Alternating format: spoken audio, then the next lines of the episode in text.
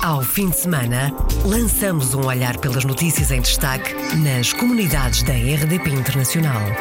As reportagens, os protagonistas e os acontecimentos na revista da semana. Edição de Virgílio Luís Silva. Em destaque neste programa, no princípio desta semana juntaram-se em Lisboa os cônsulos honorários portugueses no primeiro encontro de cônsulos honorários. O embaixador de Portugal em Caracas, Carlos Souza Amaro, diz que a comunidade portuguesa está a passar por graves dificuldades na Venezuela. O Fórum Luso Estudos reuniu na quarta-feira em Lisboa mais de uma centena de participantes lusodescendentes, políticos e investigadores de Portugal e do estrangeiro na Sociedade de Geografia. Bem-vindos à Revista da Semana. Revista da Semana. Iniciamos esta revista da semana com a notícia que o secretário de Estado das Comunidades Portuguesas terminou no final da semana passada a visita oficial a Moçambique e fez à RDP Internacional um balanço positivo. José Luís Carneiros, na quarta-feira e na quinta-feira da semana passada, esteve na Beira, onde foi bem acolhido e registou as expectativas e dificuldades transmitidas pela comunidade portuguesa e por cada dificuldade foi encontrada uma solução. Foi possível detectar que havia falhas nas máquinas de emissão do cartão de cidadão. Foi possível, a partir de lá, contactar eh, com os nossos serviços em Lisboa, que esta semana aqui vão colocar o material em falta que permite restabelecer o funcionamento adequado dos serviços consulares. Depois foi possível também visitar uma escola que foi criada por um movimento associativo, portanto é uma escola privada, embora sem fins lucrativos, onde há cerca de 160 meninos a estudarem e pude detectar eh, necessidades eh, que ali tem, nomeadamente necessidades de materiais didático-pedagógicos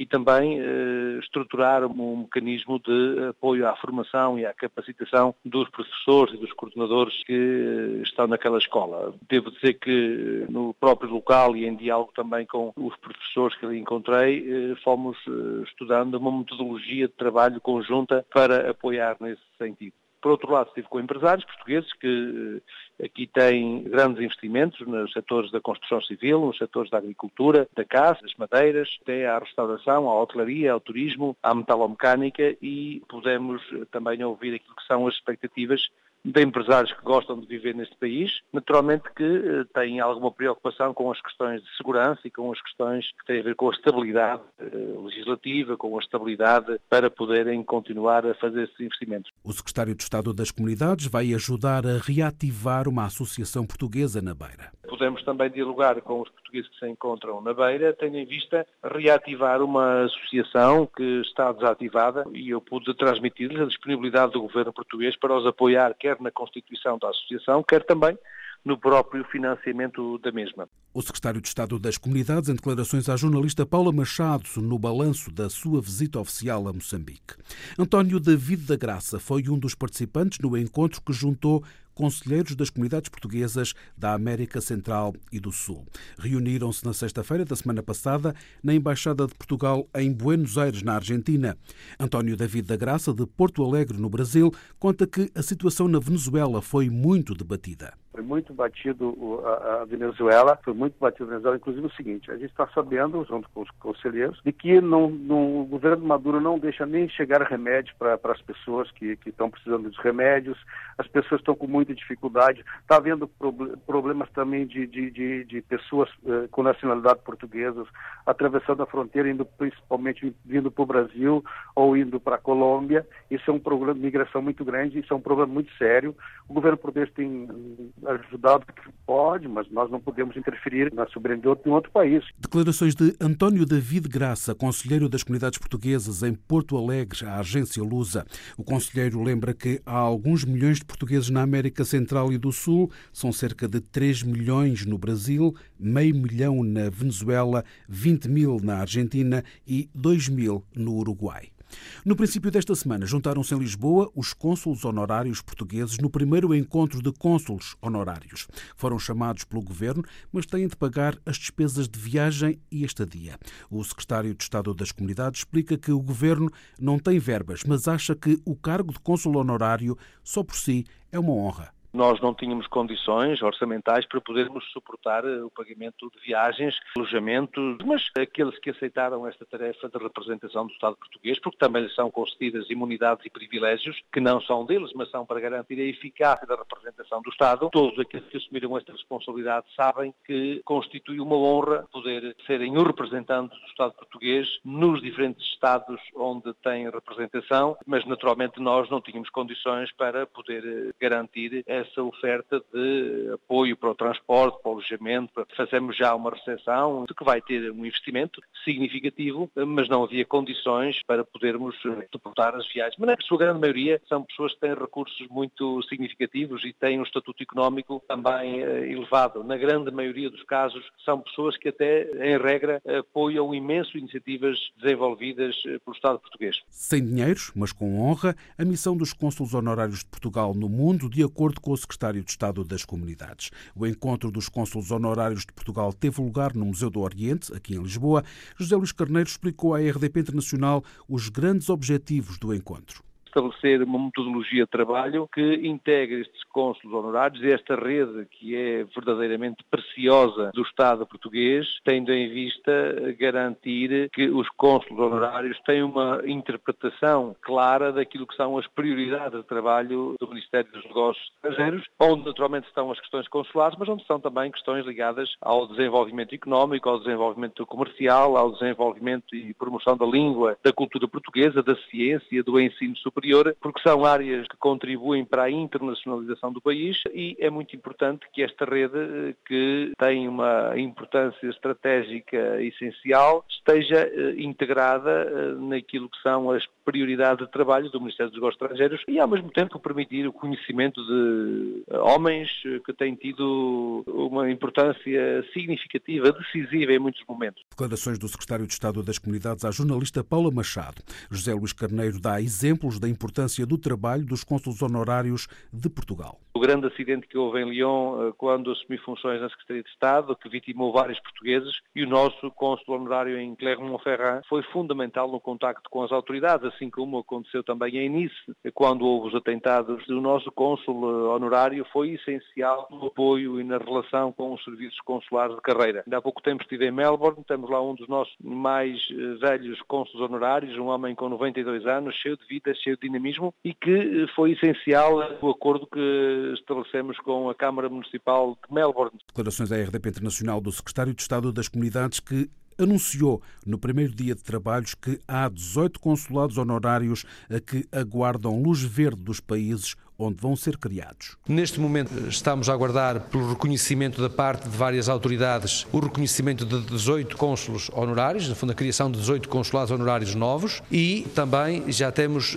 a decorrer o processo para alargamento de competências para alguns consulados honorários e a atribuição de apoios financeiros. A nova rede de consulados honorários de Portugal no mundo, que deverá ser apresentada até ao verão, conta com 234 consulados. O governo fez a sua parte e agora aguarda a autorização dos respectivos países. Portugal tem cerca de 60 consulados honorários criados, mas sem titular, e vão manter-se em aberto. Declarações do secretário de Estado das Comunidades no primeiro dia do primeiro encontro de cônsulos honorários eh, com membros do governo e representantes de instituições públicas no Museu do Oriente, aqui em Lisboa. Na ação de abertura, o Primeiro-Ministro sublinhou o potencial que são os cônsulos honorários para Portugal, para as comunidades portuguesas e também para a internacionalização do país. A função dos honorários é uma função complementar e diversa, que é simultaneamente local e global. A grande vantagem que oferecem é poder assegurar quer apoio em locais onde não temos a representação oficial, mas sobretudo utilizar a ligação única que estas personalidades têm às sociedades onde estão inseridos. Porque são habitualmente, enfim, são sempre personalidades de grande prestígio local, empresários, ou como académicos, ou como profissionais liberais, e essa é a grande mais-valia que acrescentam à nossa rede diplomática. E para além da representação oficial, é o seu próprio prestígio, é a sua própria mais-valia. E isso ajuda de uma forma única a estreitar o relacionamento económico, o relacionamento cultural no domínio científico. Por isso é importante não só agradecer o trabalho que fazem, dar-lhes a oportunidade de conhecerem melhor aquilo que é a realidade do Portugal hoje e permitir-lhes, por isso, terem um melhor conhecimento, compreenderem melhor que pontos podem estabelecer para que as nossas universidades, para que os nossos agentes da cultura, para que as nossas empresas possam ter melhores oportunidades oportunidade de desenvolver a sua atividade e de se internacionalizar. O Primeiro-Ministro a sublinhar a importância dos cônsulos honorários de Portugal no mundo. Pedro Gonçalves é o titular em Los Teques, na Venezuela, onde há uma comunidade de mais de 40 mil pessoas esquecidas. Pedro Gonçalves faz contas e diz que mais poderes era uma felicidade para todos. Sempre digo às minhas autoridades que era uma comunidade esquecida. Essas 40 mil pessoas temos lá na zona, que era uma comunidade. Depois destes 7, 8 anos que estou em funções, já tenho perto de 15 mil atos consulares. Pudesse largar as minhas funções, seria uma maravilha. Então, eu acho que deveria ter mais jornadas consulares, né? cartões de cidadão, passaportes. Passaportes, pelo menos uma jornada ao mês. Necessitava uma jornada ao mês de fazer uh, cartões e passaportes para a quantidade de pessoas que temos na zona solicitam, portanto, esse tipo de documento. Quanto à situação na Venezuela, Pedro Gonçalves dá um exemplo. O salário que ganha uma pessoa ao mês é um quilo de carne. Não dá para comprar um quilo de queijo ou um quilo de fiambre. Então, entretanto, o salário que têm as pessoas hoje por hoje. Mas, entre tudo, a comunidade sempre é organizada, a comunidade sempre está presta a ajudar a pessoa necessitada. E eu agradeço muito a essa comunidade. No Brasil, Freitas Valinhas Júnior, cônsul honorário em São Luís do Maranhão, ocupa o cargo há dois anos, seguiu as pisadas do pai, pede mais funcionários para o vice-consulado de Belém do Pará, por São Luís do Maranhão, diz Freitas Valinhas Júnior, são mais de 300 inscritos, tudo corre bem e a comunidade portuguesa está a crescer. Tem ido novos portugueses para trabalhar na área de construção civil, na própria gastronomia, a parte hoteleira também tem crescido bastante, então tem novos portugueses chegando ao Maranhão e investindo lá. Está a crescer, sempre a crescer. Com o crescimento dessa comunidade, seu consulado não sente a necessidade de ter mais competência? No momento não há essa necessidade, não há. Belém precisa, porque Belém é um vice-consulado e Belém está com deficiência de pessoas para trabalhar. Se não houver um número maior de pessoas para ajudar o vice-consulado em Belém, isso acaba atrasando alguns processos. Existem por lá. Os cônsules honorários de Portugal no mundo vão ter ações de formação asseguradas pelo Instituto Diplomático. O anúncio foi feito à RDP Internacional no segundo dia de trabalhos pelo Secretário de Estado das Comunidades foi assumido pelo Instituto Diplomático a disponibilidade para integrar os cônsules honorários em ações de formação regulares, tal qual acontece com os cônsules de carreira, o que é muito importante porque os vai capacitar para um outro tipo de desempenho e para uma outra dimensão da representação do Estado português em todas as paragens do mundo. O Secretário de Estado das Comunidades, no final do primeiro encontro de cônsules honorários de Portugal, uma iniciativa com saldo positivo e para repetir, garante José Luís Luís Carneiro tínhamos literalmente representantes dos consulados honorários de todas as regiões do mundo e foi muito enriquecedor ouvi-los agora na parte final eh, transmitirem os seus testemunhos. Portanto, é uma experiência para repetir. Eh, vamos certamente organizar outros encontros e eu concluiria afirmando que se tratou de um momento muito positivo, este momento de chamar à primeira linha da representação do Estado português os cônsulos honorários. O primeiro encontro de cônsulos honorários de Portugal no mundo chegou ao fim na terça-feira, depois de dois dias de trabalhos no Museu do Oriente, aqui em Lisboa. Uma iniciativa da Secretaria de Estado das Comunidades que reuniu mais de uma centena de cônsulos de 58 países de África, da América, da Ásia, da Europa e da Oceania. Atualmente, Portugal tem 216 cônsulos honorários ativos e 18 a aguardar reconhecimento por parte das autoridades locais.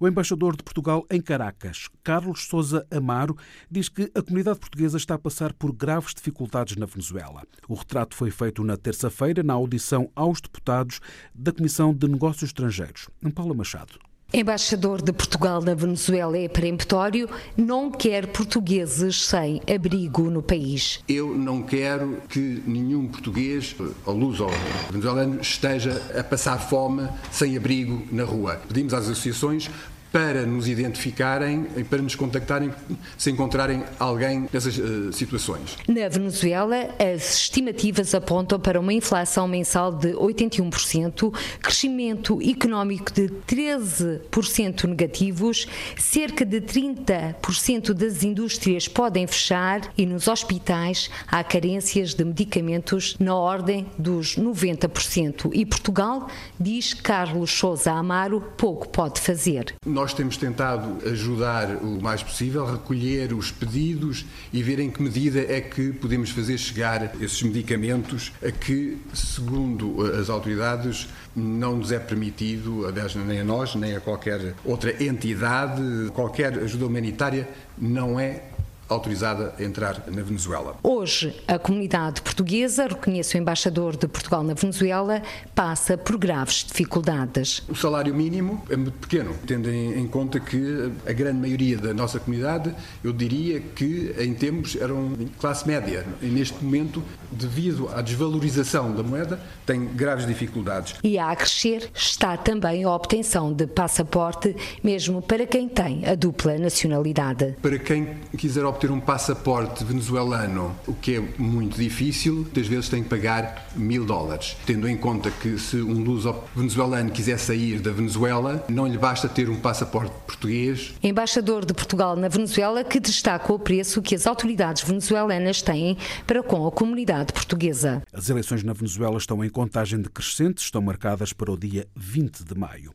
Nas Antilhas Francesas decorreram esta semana permanências consulares em Guadalupe e Começaram na segunda-feira, terminaram na sexta. Trata-se de cumprir o prometido, diz o secretário de Estado das Comunidades. Trata-se de permanências consulares em Sambar Telemi e também na Guadalupe. Está a assumir a responsabilidade destas permanências consulares o nosso uh, número 2 do Consulado-Geral de Paris e que vai continuar a desenvolver este trabalho de proximidade tal qual tinha sido assumido quando me desloquei para apoiar os portugueses se encontravam em dificuldades por altura do furacão Irma. Trata-se de cumprir um compromisso político mais um e isso naturalmente é positivo para aqueles que visamos eh, servir. O secretário de Estado das Comunidades em declarações à RDP Internacional sobre a primeira permanência consular nas Antilhas Francesas. Até sexta-feira, em Guadalupe e Saint-Barthélemy, os cerca de 3 mil portugueses puderam tratar da sua documentação. A criação do Museu da Diáspora ganha um novo folgo, vai ficar em Matosinhos e a Câmara Municipal vai disponibilizar um apoio financeiro significativo.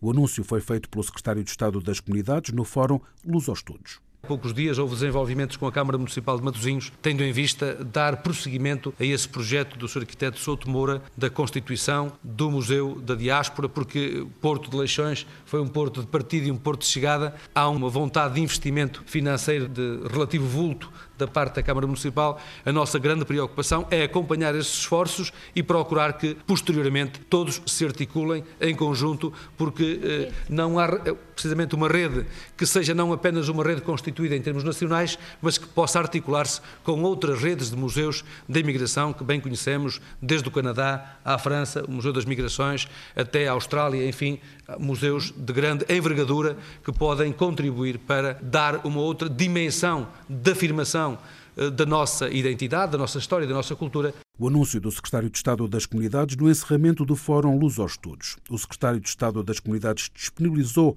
abertura para trabalhar com o Fórum Luz aos Estudos e fazer pontos com as universidades que estudam as migrações.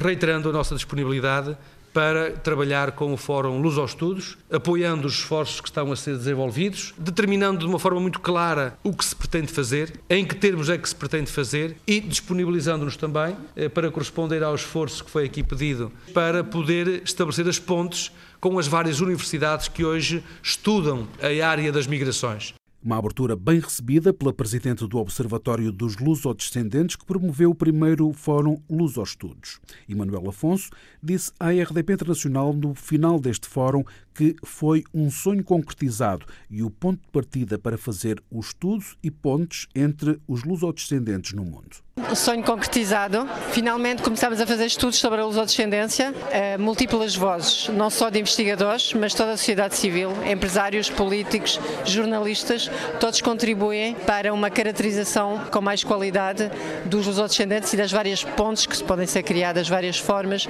de unir esse mundo maior de lusodescendentes no mundo. Foi uma sessão muito participada, desde as 9 até mais que as 19. É emocionante ver como as pessoas não saíram. Emanuel Afonso, presidente do Observatório dos Lusodescendentes, que promoveu o Fórum Lusostudos, que reuniu mais de uma centena de participantes, lusodescendentes, políticos e investigadores de Portugal e do estrangeiro, que na quarta-feira decorreu na Sociedade da Geografia aqui em Lisboa.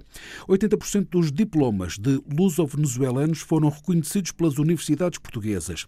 O anúncio foi feito à RDP Internacional por Jane Moreira, luso-venezuelano, professor universitário e presidente da Federação dos Lusodescendentes da Iberoamérica. Foram reconhecidos um 80% dos diplomas que foram introduzidos nas diversas universidades e agora estamos à espera de que o resto também tenha sucesso de reconhecimento. A reunião em Nogueira da Regedora deu frutos concretos? Deu frutos, o Sr. Secretário de Estado empenhou a sua palavra e cumpriu-a. Fez com que os reconhecimentos fossem mais expeditos e acompanhou significativamente cada um dos processos. Jani Moreira, em declarações à jornalista Paula Machado. O professor universitário e supervisor do Ministério da Educação venezuelano, Jani Moreira, tem sido distinguido por diversas instituições venezuelanas pela sua atividade ligada ao movimento associativo e também como professor.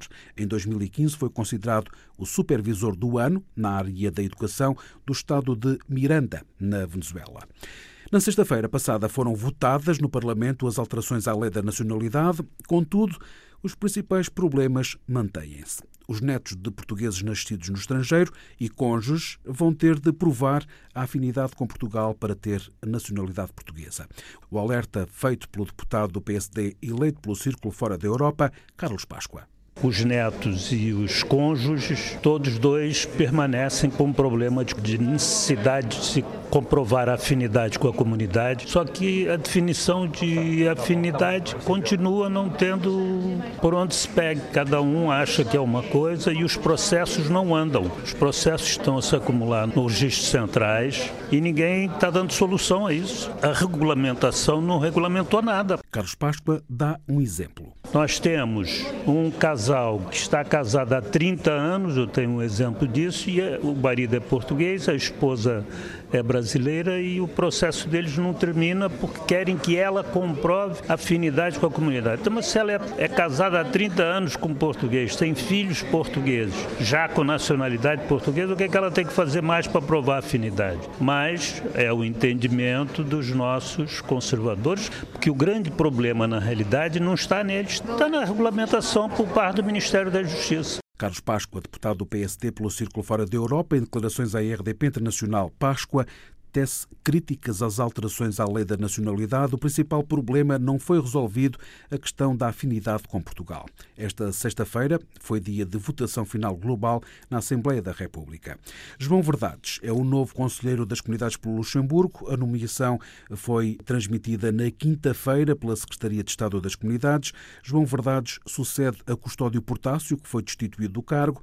A RDP Internacional João Verdades falou dos temas que vai trazer para o Conselho das Comunidades e também da sua nomeação. Fui informado pela Secretaria de Estado das Comunidades que o termo de posse já tinha sido assinado pelo Sr. Secretário de Estado e que tu, formalmente já sou Conselheiro das Comunidades Portuguesas enquanto representante do Luxemburgo. E enquanto Conselheiro agora das Comunidades Portuguesas pelo Luxemburgo, qual é o tema prioritário para si? Tenho vários. Diria que a participação cívica é um deles, a participação cívica da comunidade portuguesa, não só na, perante as instituições eh, políticas e governativas em Portugal, com a própria participação cívica aqui no Luxemburgo e depois, para além disso, todas as questões que marcam a comunidade, nomeadamente eh, eu tenho um grande interesse pela justiça e pela causa da habitação, porque, como se sabe, o Luxemburgo é um sítio onde, apesar de termos os salários mais elevados da Europa, também temos os preços da habitação mais elevados da Europa e há muito por fazer aqui e há que informar a comunidade sobre as contingências do que é viver no Luxemburgo. João Verdades, o novo conselheiro das comunidades pelo Luxemburgo, em declarações à jornalista Paula Machado. Natural de Portimão, advogado, João Verdades vive há 10 anos no Luxemburgo. Encerramos esta revista da semana com a notícia que o intendente de Colónia de Sacramento está em deslocação oficial a Portugal para sensibilizar autarquias portuguesas a participarem no 30 Encontro das Comunidades do Cone Sul, Argentina, Uruguai e Brasil, que vai decorrer em Pelotas, no Brasil. Na quarta-feira, o intendente de Colónia do Sacramento reuniu-se com o presidente da Câmara de Guimarães, com saldo positivo. Na sexta, encontrou-se com o presidente da Câmara de Sintra. Colónia do Sacramento, no Uruguai, foi fundada pelos portugueses em 1680. Fechamos assim esta revista da semana. Ao fim de semana, lançamos um olhar pelas notícias em destaque nas comunidades da RDP Internacional. As reportagens, os protagonistas e os acontecimentos na revista da semana. Edição de Virgílio Luís Silva.